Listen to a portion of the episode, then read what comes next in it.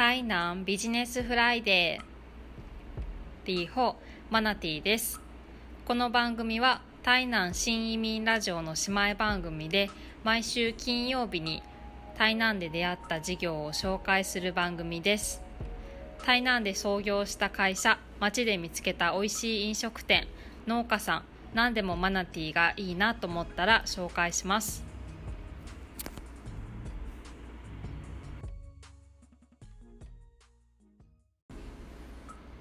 ピンポンパンポン。今回は非常に地元ネタです。あらかじめご了承ください。ピンポンパンポン。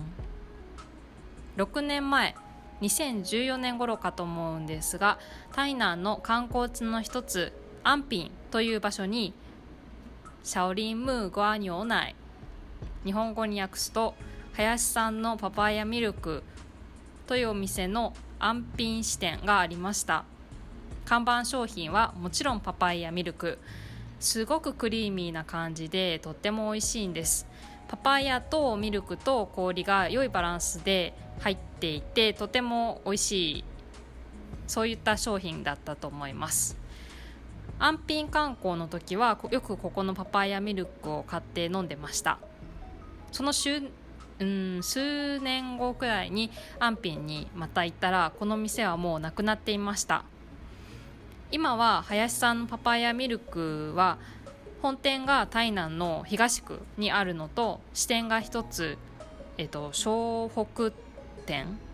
近くに湘北成功夜市の場所があるところにあるだけです。で本店に行ってパパイヤミルクを買って飲みましたが味は確かに昔の美味しさあります。でも店の雰囲気がちょっとこうでっかい看板掲げてっておばちゃんがドヤ顔で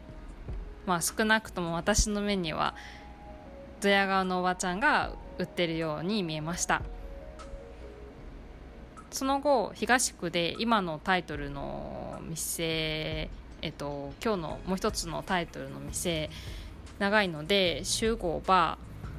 ー野菜フルーツバーって呼びますけどその店に行き当たってこの店のパパイヤミルクを飲んだらパパイヤの比率が高い感じでとても美味しかったんです。